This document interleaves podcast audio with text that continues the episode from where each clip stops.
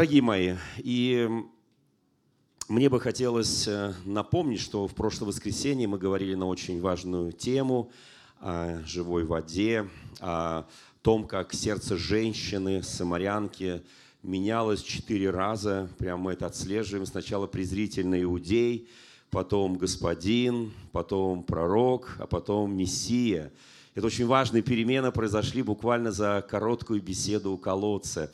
И поэтому у каждого из нас есть колодец, в котором есть живая вода.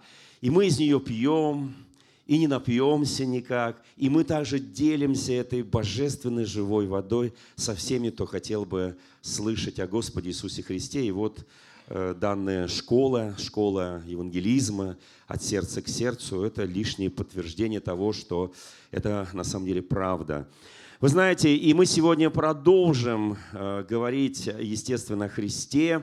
Мы будем говорить о тех людях, которые последовали за Христом и стали Его учениками. Некоторые из них ходили с Ним в Его земной жизни, некоторые ни одного дня не ходили с Ним, но Его современники, они жили в это же время. И человек, о котором я буду сегодня проповедовать, Савол, это человек, который был современником Иисусу Христу, но ни разу Его не видел. Вот так случилось. Вот живешь в одном городе, в одной стране, не очень многочисленный в то время, и мимо тебя проходит важнейшее событие, мимо тебя прошел Иисус, и ты его не заметил. А когда заметил, он уже был на небесах у престола Божьей славы. Но это ничто не смогло отвернуть от самого Иисуса Христа Савла и будущего апостола Павла. Также мы говорили о том, что у нас завтра будет праздник очень интересный, там, говорят, какие-то ушки Амана будут кушать люди. Вот, слава Богу. И, конечно, когда мы говорим, нет, это очень вкусные вещи, вспоминая о том, что человек, который замыслил зло, против народа Божьего. От него остаются, ой, ушки, что там еще, ножки, рожки. Вот, да, вот все, что от него остается, это все, между прочим, печется очень вкусно, и потом все это кушается с благодарением Богу. И, конечно, вот эта история, она очень интересная и очень удивительная. Это единственная книга во всей Библии, и в древнееврейском источнике, и на арамейском, и на греческом, и на русском, где отсутствует самое главное в этой единственной книге, в которой отсутствует то, что есть во всех других книгах. В этой книге «Исфирь» в прямом виде ни разу не упоминается слово «Бог». Если внимательно прочтете книгу «Исфирь», это единственная книга во всей Библии, где ни разу не упоминается имя Бога. Но вы знаете, вся эта книга пропитана Духом Бога. Вся эта книга пропитана божественными откровениями, верностью, молитвой, постом. Вся эта книга говорит о призвании, конечно, это очень сильная книга. Да, многие могут достичь э, величия царского, но где же Бог? Вы знаете, и люди, которые внимательно прочитывают эту книгу, они видят его в каждой строчке. Тем не менее, мудрость написателя – или писателя этой книги Есфирь такова, что он вложил имя Бога в одну из фраз, которой говорит Есфирь. Оно не прочитывается вот так легко. Оно заложено в этой книге. Вот, помните, мы сейчас пели только что псалом, чтобы я шел вот нырнуть в глубину познания Бога.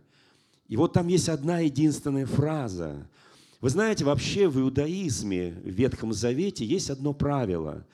Э, люди боялись, те, кто писали Ветхий Завет, писать имя Бога. Вот почему, собственно говоря, одна из причин, я подчеркиваю, много причин, почему в еврейском языке нет гласных букв. Если видели, как они пишут на имя Бога, они пишут Б, черточка, Г, Бог. Они пропускают О даже в русском языке.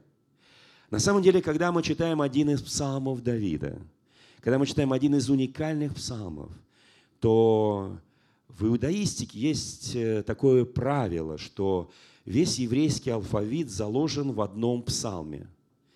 В еврейском алфавите 22 знака. Можно условно назвать их буквами. Вообще их называют знаками. Они все гласные. Вернее, согласные, там нет гласных. Вы знаете, друзья мои, вот там есть один интересный момент. Есть один псалом. Это домашнее задание для всех. Раз уже завтра будем праздновать Пурим, некоторые из нас. Есть один псалом, в котором на древнееврейском начальные буквы каждого слога имеют буквы или знаки еврейского алфавита. Их всего 22.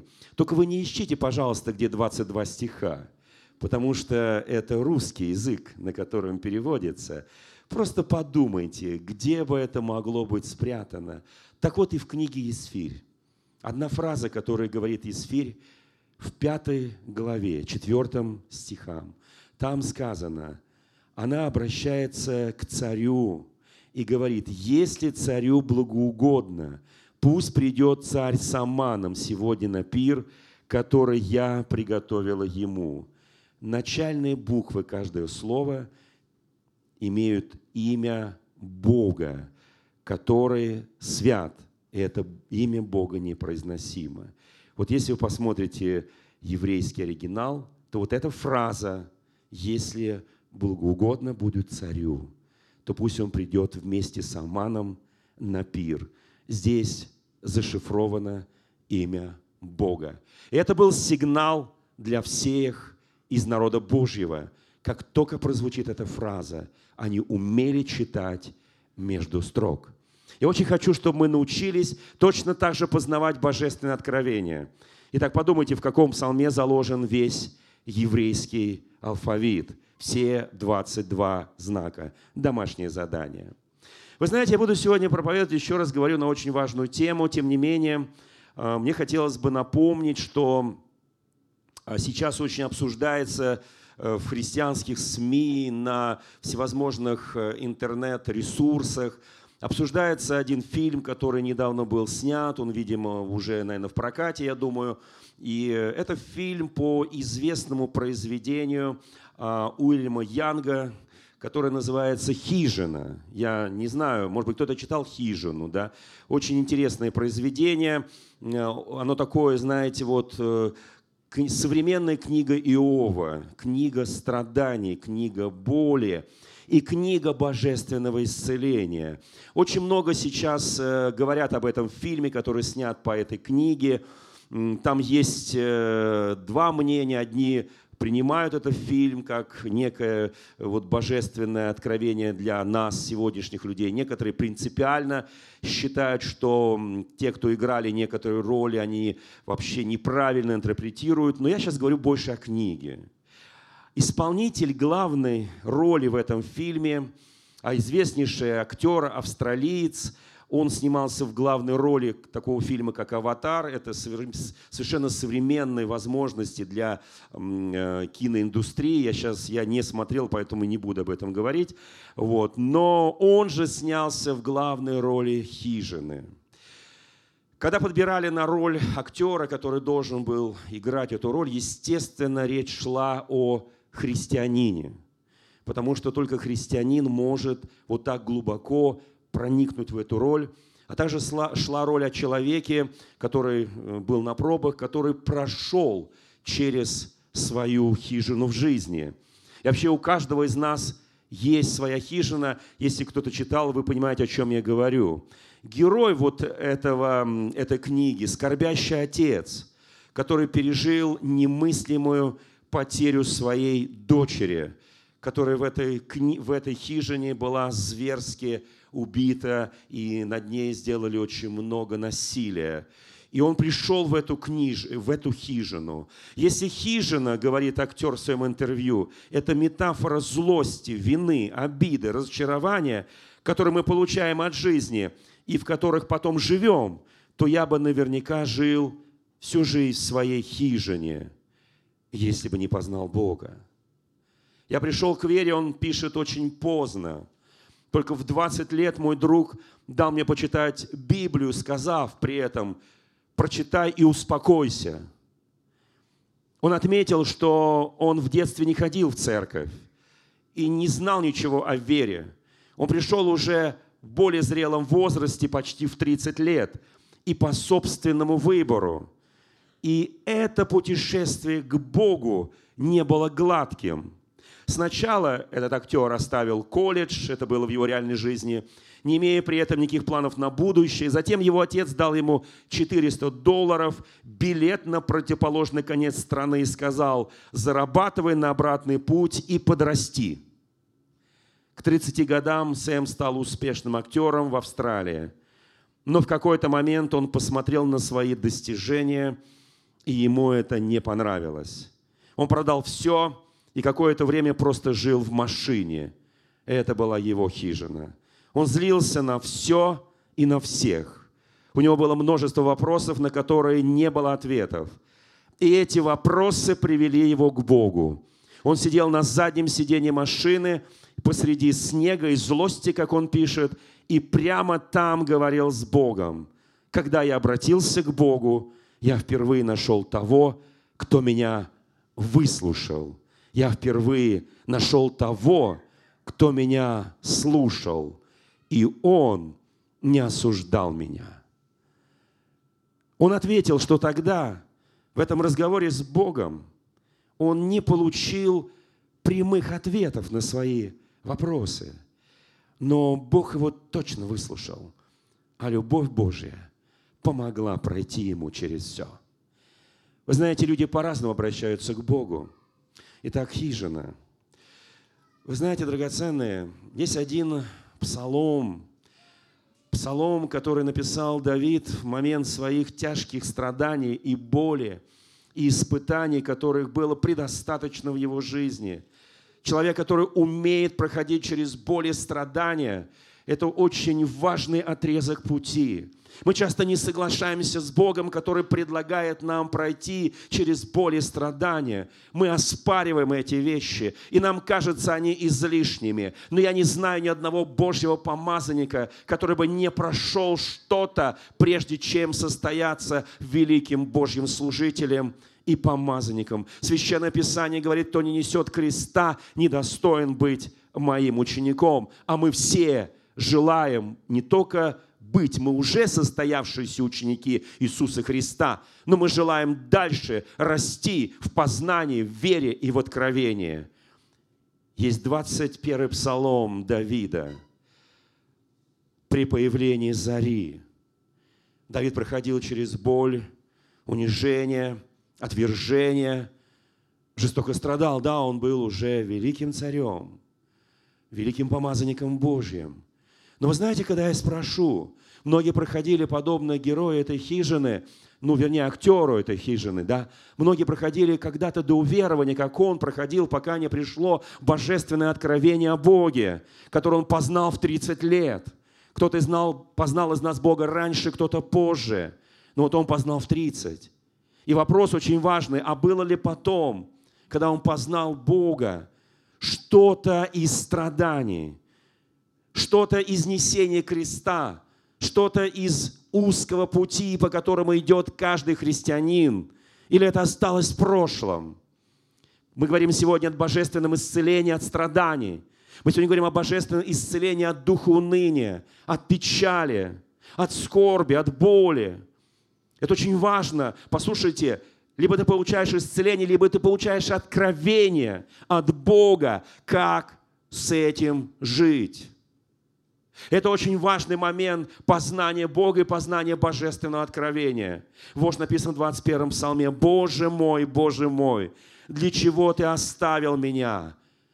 Давид был глубоко верующим, друг по сердцу Господа, но он испытал то, что испытал когда-то Иов, что переживал Иона, что переживали многие-многие помазанники Божии, Савл, называемый Павлом – Многие пережили это. И он говорит, для чего ты меня оставил? И дальше, далеки от спасения моего слова, вопля моего. Он не просто говорил Богу, он не просто тихо шептал слова молитв, он вопил к Богу. Он говорит, для чего ты оставил меня? Я чувствую, каждая моя молитва, она не достигает престола благодати.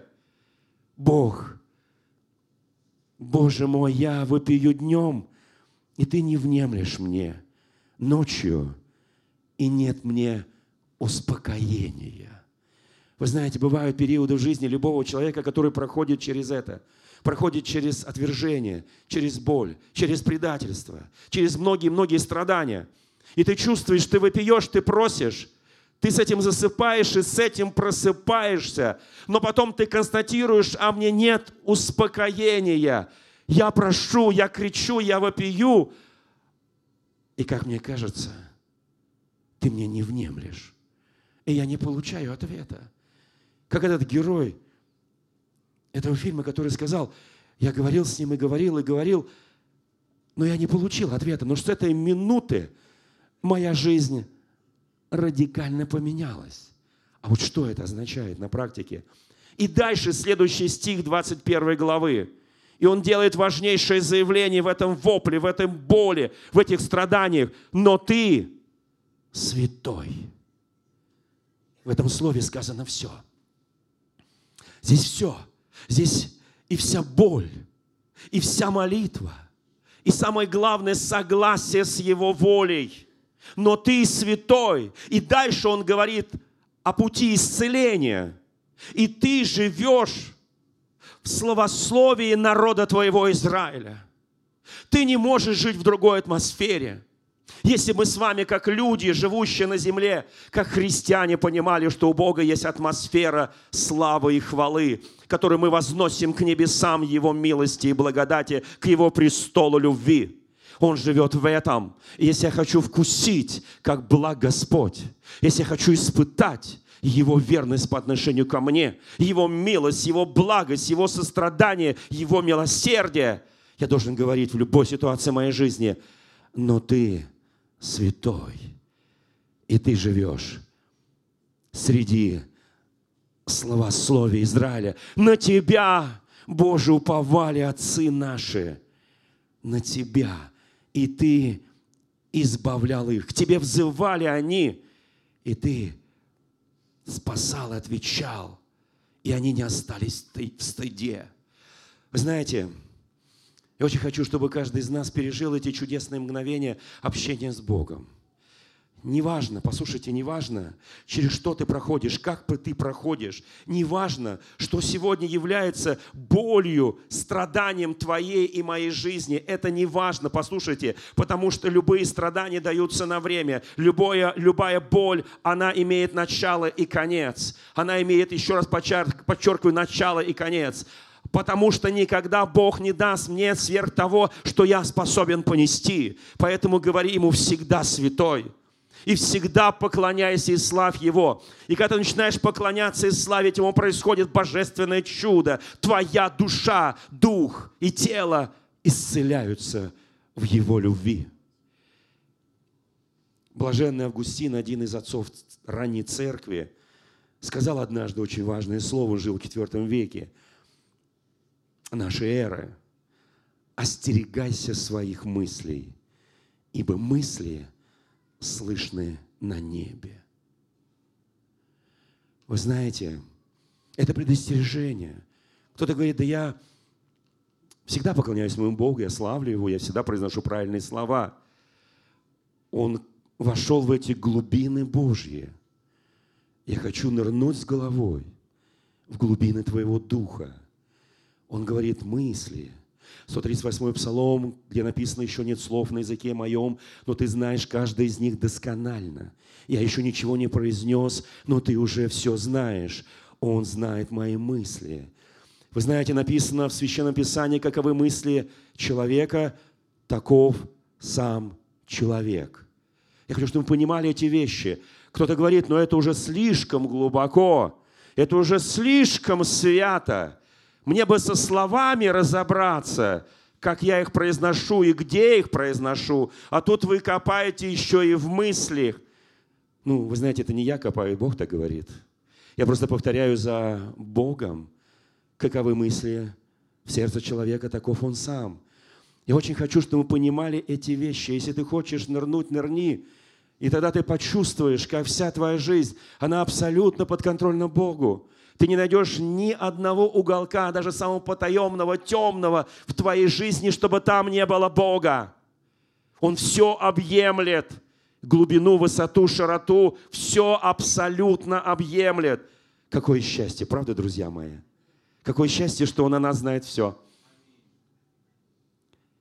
Еще одно выражение. В молитве мы беседуем с Богом. Да, это правда. А в Священном Писании Бог беседует с нами. Блаженный Августин. Когда мы молимся, мы ему говорим, говорим, говорим, просим, умоляем. Что-то еще говорим, что-то еще предлагаем.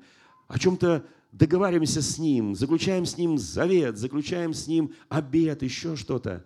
Это мы Ему говорим. Мы говорим с Богом. Вернее, как, мы больше это говорим, особо-то Его и не слушаем. А вот когда ты открываешь Священное Писание, перед тобой открывается божественный мир Его откровения – его наивернейшее пророческое слово, которое заложено в Священном Писании, ты начинаешь его читать, и ты понимаешь, Он начинает с тобой говорить. Конечно, он говорит многообразно, он говорит через пророчество, видение, откровение. Он говорит удивительные вещи. Но послушайте, друзья мои, начинается все с простых вещей. Ты молишься, ты читаешь. Ты молишься, ты читаешь. Это, казалось бы, простые вещи, но в них что-то есть. Еще одно важное выражение. Если Бог будет на первом месте, то все остальное будет на своем месте. Кто с этим согласен? Если Бог на первом месте, то все остальное на своем месте. Кто скажет аминь? Когда у меня Бог на первом месте, все остальное на первом месте, тогда я ему говорю, он слушает, тогда я читаю, он отвечает. Слава Богу. И тогда каждая моя мысль ему известна, он знает все мои мысли. И я радуюсь, что он все это знает. И меня это не смущает. Нам часто кажется, он знает только то, что я делаю, что видимое. Он говорит, невидимый мир ему подотчетен. Слава нашему Господу, драгоценные братья и сестры. Вы знаете, апостол Павел или Савол, где-то примерно в главе 15 он становится уже Павлом, а поначалу даже Дух Святой, когда говорит с ним, он говорит, отделите мне Варнаву и Савла для служения угодного мне. Вы знаете, Господь называет его имя, Господь называет наши имена. Они очень важные имена для Господа. И вот здесь смотрите, что сказано в первом послании Коринфянам 15 главе. Это так называемая глава, которую мы читаем на пасхальные празднования. Здесь говорится о воскрешении мертвых. И вот в этой 15 главе написано удивительные вещи. Здесь сказано, апостол Павел говорит о том, что он благовествует Евангелие, и он принял это Евангелие, утвердился в этом Евангелии, и он советует всем это принять, утвердиться. И вот он говорит о своем обращении к Богу, которое записано, э, вообще его жизнь была, мягко говоря, помните, мы в прошлый раз вспоминали слова патриарха, э, церкви, да, нашей русской православной церкви, где патриарх говорит о том, что в пост, особенно тех, те, у тех людей, которые считают, что все должны молиться, все должны поститься, все вы должны себя от этого, от этого, от этого, от этого ограничивать. Да? И когда они видят, что кто-то себя не ограничивает, у них приходит, помните, что Молитвенное озлобление. Кто помнит молитвенное озлобление? Это, конечно, сочетание ужасное, но это не я сказал, сказал патриарх. Молитвенное озлобление приходит. И вы знаете, вот в этом молитвенном озлоблении апостол, будущий Павел, прожил целую часть своей жизни. Он был настолько гонитель церкви, и настолько озлоблен на тех, которых он называл христианской ересью, или еще более жестче говорил, христианская секта. Он настолько был озлоблен, и когда он начинал ревновать о Боге, которого он думал, что он знает, да, то у него приходило молитвенное озлобление. Или, скажем так, э, э, озлобление в отстаивании истины. Есть у нас такие люди, которые говорят, все еретики, а я истинный. Вы знаете, драгоценное, вот это вот озлобление, оно, это вообще страшная вещь. Я очень хочу, у нас на самом деле кто-то постится, кто-то молится, кто-то себя готовит к Пасхе Великой. Но я очень прошу, чтобы, знаете, почему нам нужно божественное исцеление? Собственно говоря, мы с этого и начали, да? Знаете, я тут на днях получил недавно письмо, на которое мы уже подготовили ответ. Мне, как член общественной палаты, пришло письмо из очень хорошего города, который находится недалеко от Ноябрьска. Вот. Такой город небольшой, нефтяников и прочих. И это письмо было написано, э, значит, э, конечный адрес. Дом номер 13, квартира 13. Дом на снос, живут, кроме тех, кто живет, семья многодетная, еще крысы и прочая всякая нечисть. И вот они пишут, что э, мэр города не дает им э, положено, так сказать. И вот я когда прочитал, думаю, дом 13, квартира 13, думаю, Господи. И вдруг я вспомнил, что 12 апостолов, а Христос-то был 13 -й. Я думаю, Господи, благодать-то какая. Потом я вспомнил, что было 12 апостолов. И заметьте, когда избирали вместо Иуды, Савлу не предложили, потому что он еще был далек, он находился в таком озлоблении яс, ну, некой истины, иудейской ереси. Да? Вы знаете, друзья мои, ему даже не предложили, но он стал реально 13-м апостолом. Поэтому я назвал эту проповедь 13 Мы о нем говорим сегодня и следующее воскресенье. Сегодня так, на затравку кое-что. Вы знаете, дорогие мои, слава нашему Богу за Бога. Вообще нам придется с вами в ближайшее время, помните, я сказал о том, что март месяц – это у нас э, практическое Евангелие. И один из самых серьезных практиков, который исповедовал не только веру в Иисуса Христа, но и практиковал каждый день Евангелие Царства, это был апостол Павел. И очень хочу, чтобы мы с вами подражали этому человеку. Кто из нас был в его родном городе Тарсе? Между прочим, город процветает до сегодняшнего дня. В этом городе бурлит жизнь, в том числе духовная.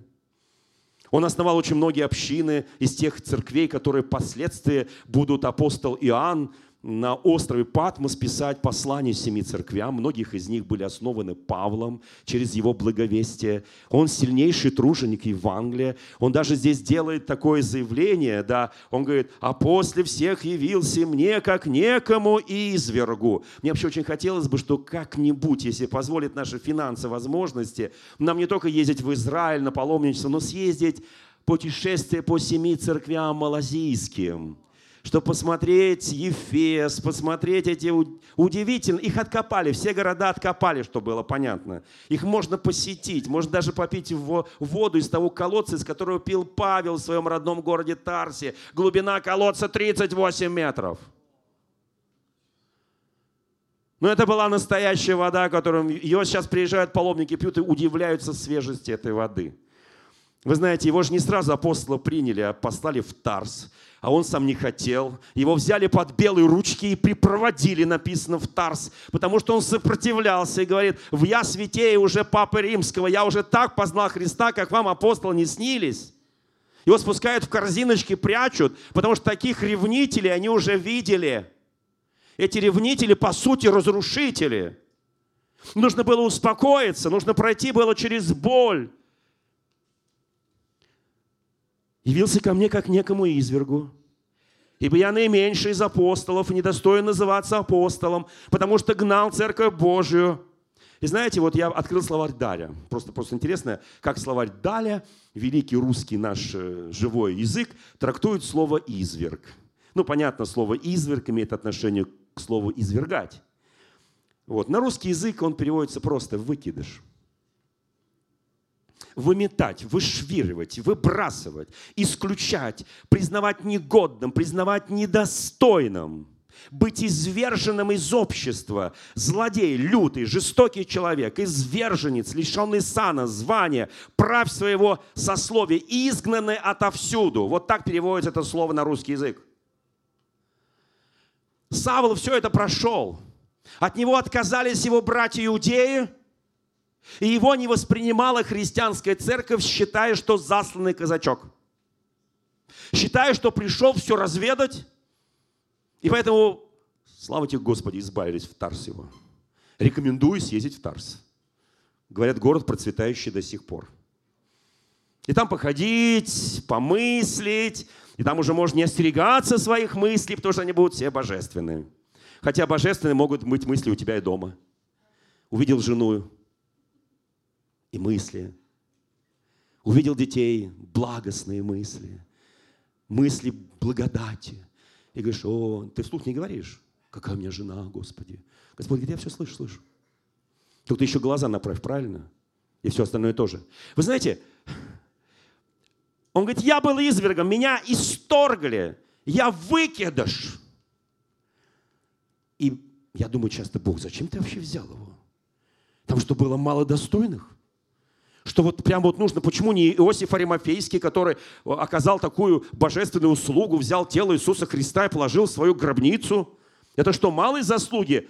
Тонкий знаток религии, тонкий знаток закона Божьего, а его как-то вот так вот, а этот гонитель его вот так. А что, разве Никодим, который приходил ночью к Иисусу Христу, менее достоин? Мы часто, знаете, вот я понимаю, что есть путь. Знаете, у каждого из нас есть свой путь к Богу и свой путь за Богом, и свой путь в глубину Бога. И это большое благословение. И дальше он пишет, ибо я наименьший из апостолов, и недостоин называться апостолом, потому что гнал церковь Божью. Он честно о себе говорит. Но благодатью Божию есть то, что есть. Но благодать, то есть незаслуженной милостью Богом, я стал тем, кем я стал. Скажи соседу, но благодатью Божией есть кто есть что есть русский язык старый, интересный. И благодать его во мне нечетна. Что такое нечетно? Кто знает слово нечетно? Чита. Не напрасно, не бесполезно. Она весомая, она значимая, это благодать. Это благодать, она во мне нечетна, она во мне работает. Скажи соседу, во мне работает благодать, она нечетна во мне я есть, кто я есть, я практикующий, я действующий, она не тщетна, потому что я практик Евангелия, я действующий Евангелия. Но я, пишет Павел, более, вот здесь, конечно, страшновато говорить, повторять за Павлом, но я более всех их потрудился. Перед этим он пишет, он вообще не видел Иисуса Христа воскресшим и не видел его в земной жизни. Но его видели 12, потом видели другой, третий, потом 500 братьев одновременно. Помните? Потом явился мне, как извергу наименьшему из всех апостолов. Но я потрудился больше всех, потому что Его благодать во мне действующая. Она не тщетная, она не напрасная. Вы знаете, мы не напрасно бьем пороги Дома Божьего. В нас благодать не напрасно. Скажи соседу, не напрасно, не напрасно. Не думаешь напрасно. Сидишь как-то в печальной, какой-то грустной. Думаешь напрасно, не напрасно. Познавай язык Бога. Вы знаете, апостол Павел знал, что он писал. Впрочем, не я потрудился, вот это мы забываем добавлять. О, я потрудился, братья и сестры, я потрудился, у меня такой труд, у меня такие, вообще столько сделал, у меня столько людей пришло через меня, меня, меня, меня, меня. Такое тщеславие, такая гордыня. Это, между прочим, смертные грехи, на всякий случай напоминаю, кто знает семь смертных грехов. Согласно, так сказать, учению определенных церквей, их всего семь, вообще их больше, но они говорят, что семь, ну ладно, дали фору нам. Вы знаете, слава тебе, Господи. И он пишет здесь, не я, впрочем, а благодать Божия, которая во мне. Это не я потрудился. Это благодать Божия, которая во мне. А я смиренный раб Господа и Спасителя Иисуса Христа. И не более того. Вы знаете, когда Павел стал уже большим христианином, когда он стал известным, когда он стал великим апостолом, когда он говорит, что печать апостольства – это вы в Господе, когда он много что уже сделал для Царства Божия, вдруг внезапно он вспоминает, как он обратился к Богу. Он шел в Дамаск. Он вез с собой письма, чтобы мучить христиан Дамаска.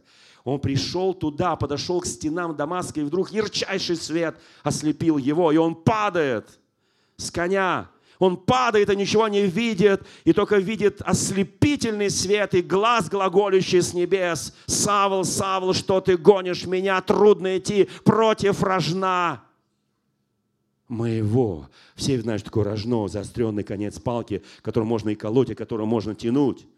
Трудно идти, ты не сможешь победить мое рожно. Кто ты, Господи? Я Иисус, которого ты гонишь. Я Иисус которого ты гонишь, 9 глава. И здесь написано, он в трепете и ужасе сказал, что повелишь мне делать? Какой красивый ответ. Лежал ослепленный, ничего не видящий, лежал в боли, его вся жизнь надломилась, все покатилось в никуда. Все, что он делал до этого времени, вся его жизнь, все его цели, устремления, все, что было, оно просто рухнуло в одночасье. Что мне делать? Когда мы выходим из озлобления всякого, от всякого, от всякой боли, печали, Что мы говорим Богу? Господи, дай куда спрятаться. Дай забраться в маленькую пещерку, чтобы меня никто не видел. Где моя хижинка? Господи, где моя хижинка? Я там буду, э, свой конец жизни, я там буду просто заканчивать свою жизнь, я буду там оплакивать всю боль, которая была над моими родными, близкими, над дорогими сердцу людьми. Слушайте, друзья мои, это, это книга «Хижина», потрясающая книга о боли. Но книга Иова тоже о боли. Но если бы там не было 42 главы, послушайте, 42 главы, эта книга была бы для нас просто книгой боли. Но там есть божественное исцеление. 42 глава – это божественное исцеление.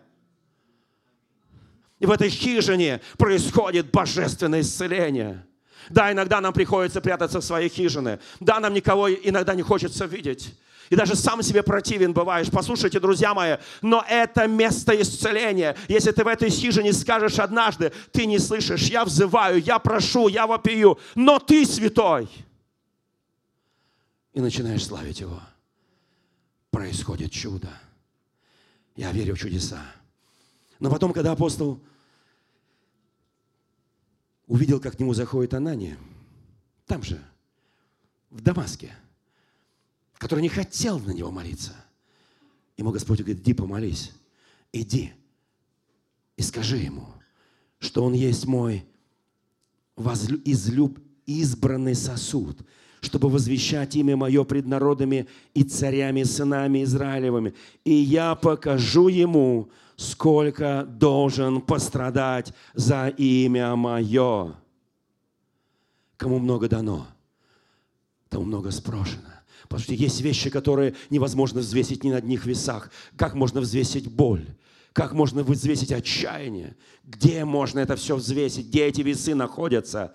Но он говорит, ты святой. Послушайте, и ты, Павел, ты много пострадаешь за имя мое. Подожди, Господи, но я же получил божественное исцеление. Я больше не гонитель, я больше не изверг, я больше не выкидыш.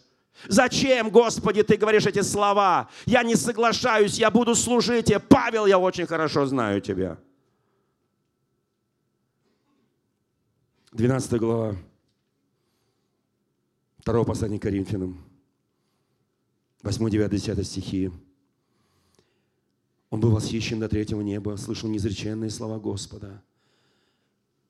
И он попросил Бога, чтобы он убрал от него жало – жало, которое его постоянно делает ему боль, жало во плоти, ангел сатаны, я буду говорить об этом в следующее воскресенье, ангел сатаны, который удручал его, ангел сатаны. Трижды просил я Господа, чтобы он Здесь написано, трижды молил я о Господа о том, чтобы удалил его от меня. Здесь речь идет о личности, удалил его от меня. Ангел сатаны имел некое прикосновение к этому величайшему апостолов из апостолов, который больше всех потрудился. Но Господь сказал мне, но Господь сказал мне, вы знаете, можно спорить сколько угодно с Богом. Я верю в божественное исцеление духа, души и тела. Я верю в освобождение. Я верю в изгнание бесов. Я верю, верю в воскрешение мертвых. Я верю. Но Господь сказал мне, послушай, Павел, ты слышал мои неизреченные слова, и теперь ты носитель определенной тайны. Довольно с тебя, для тебя, довольно для тебя благодати моей. О, Господи, я жажду благодати. Я хочу ее больше, больше и больше. И вдруг ты слышишь слова Христа, слова Господа, довольность Тебя, моей благодати, ибо сила моя совершается в немощи. Вы знаете, друзья мои, новое откровение, новый подход, новый разговор с Богом, новые условия для молитвы – новые условия для святости, для праведной жизни, для славы Божьей. Господи, подожди, но это что? Вот ты тогда сказал Анании, что много пострадаю. Да, я это сказал Анании. Ты забыл, Павел. Это сказал. Не проси Бога больше, чем три раза. Все знают это правило, да? Четвертый уже не проси, не надо. Просто ожидай, что Он скажет тебе. Он обязательно тебе скажет. В следующее воскресенье будем особенно молиться за исцеление нашего духа и души от различных духов, то, что Писание называет греха, грехи к смерти. Вы знаете, здесь написано, «Посему я благодушествую в немощах». Понимаете, кто благодушествует в Хотелось бы знать, что такое немощь, да? Ну, Владимир Иванович Даль нам кое-что расшифрует в следующее воскресенье. Я благодушествую в обидах. Кто благ... Кого обижают? Поднимите, кого обижают? Кого из немощи? Кого обижают? Да, извините, каждого второго обижают здесь. А каждого третьего мы обижаем. У нас же есть сдача. Это же нормально, да. Сдал сдачу, да. Вот. Сдачу не нужно. Все нормально, да. Вот. Я благодушествую в немощах, в обидах, в нуждах. У кого есть, э, кто благодушествует в нуждах, у кого нужды вообще есть? Нужды есть у кого-то? И ты благодушествуешь. Что такое благодушествую? Я себя чувствую превосходно. Я себя чувствую превосходно. Слава Богу, я практикующий христианин. В гонениях. У кого есть гонения, тебе говорят, ух ты, христианин тут, видите ли, высказался. Да еще евангельский, да еще не традиционный для нашей культуры. Откуда ты свалился на нашу голову? Да, ну это жестко уже, да. Не, ну так называли апостольскую церковь в притеснениях за Христа. И дальше он пишет, ибо когда я немощен, тогда я силен. Это немощь плоти, что ли, только, друзья мои? Нет, друзья мои. Все намного, намного, намного сложнее, намного сложнее. Вы знаете, давайте мы вот как. Я хочу сейчас сделать перерыв до следующего воскресенья. Потому что я что-то не смотрел на часы прекрасные, которые прямо мне в лицо показывают. Но я могу сказать только одну вещь сейчас в заключение этой вот, э, этого куска проповеди. Да? Я верю во внутреннее божественное исцеление. Кто скажет аминь? Я верю, что когда я немощен, тогда я силен. Я верю, что, знаешь, я иногда спрашиваю, Господи, ну где ты, когда мне плохо? Господи, ну люди, почему добрые, а я добрый? Почему страдают? Пусть страдают беззаконники, пусть страдают нечестивцы, пусть страдают злые. Я-то почему страдаю? Вы знаете, и там появляется главный вопрос. Боже, не допусти депрессию, не допусти боль, не допусти печаль, не допусти все это, Господи, иначе я... Вы знаете, я в следующий день кое-что скажу на эту тему, но я хочу утешить нам. Вы знаете, он слышит нас и понимает нас, потому что все Он испытал в этой жизни. Вот почему Он стал человек, не только по образу, но стал плотью как человек. Вот почему Он прошел через боль, послушайте, потому что Он знал, что такое позор.